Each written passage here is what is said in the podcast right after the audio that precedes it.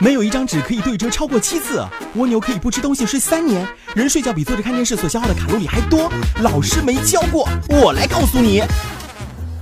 Hello，大家好，这里是动听九四一，老师没教过，我是莫林。蘑菇可以和小白菜一起炒，但是不能和茄子一起吃，会中毒。据说在水焯蘑菇的时候放大蒜，如果大蒜变色了就有毒，不可以吃。Oh！蘑菇和小米、大黄米千万不要同吃，会产生毒素。这些都是真的吗？有些食物放在一起吃会有毒的说法并不存在。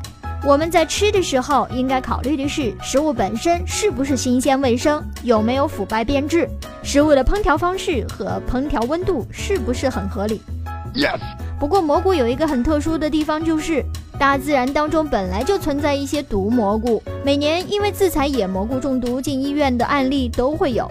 最根本的预防措施就是不采食野生蘑菇，也不要为了尝鲜去烹调和购买不认识的蘑菇。同时，坊间还流传很多传言，比如说漂亮的、艳丽的、五颜六色的蘑菇都不要去碰，白色的相对安全，按颜色分类也不是一个万全的办法。所以尽量购买我们市面上常见的蘑菇、金针菇、香菇、茶树菇和杏鲍菇来使用。Yes。机场跑道为什么有时候看起来是波浪形的呢？根据联邦航空局规范，机场跑道允许小于或等于百分之一点五的变坡。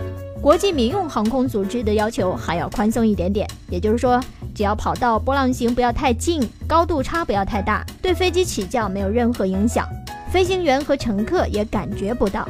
绝对平整的跑道将会给工程师带来极大的难度，同时随着跑道的使用，也不可避免的出现平整度损失。所以跑道存在坡度是正常的，飞机也完全没有那么挑剔。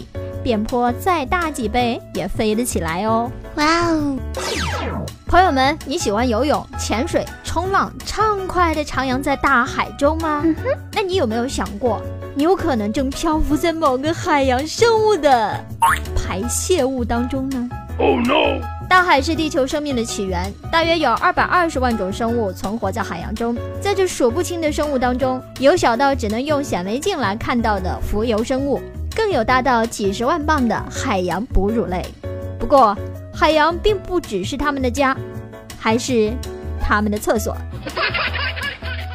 数百万生物每天觅食、生活、排泄都在同一个地方，听起来好像很恶心，对不对？但对于海洋生物而言，尿与排泄物可以说是最营养的再利用资源哦。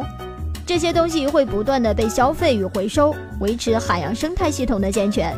在食物网的建立上也扮演着重要的角色哦。哇哦！我是莫林，下个时段我们再见。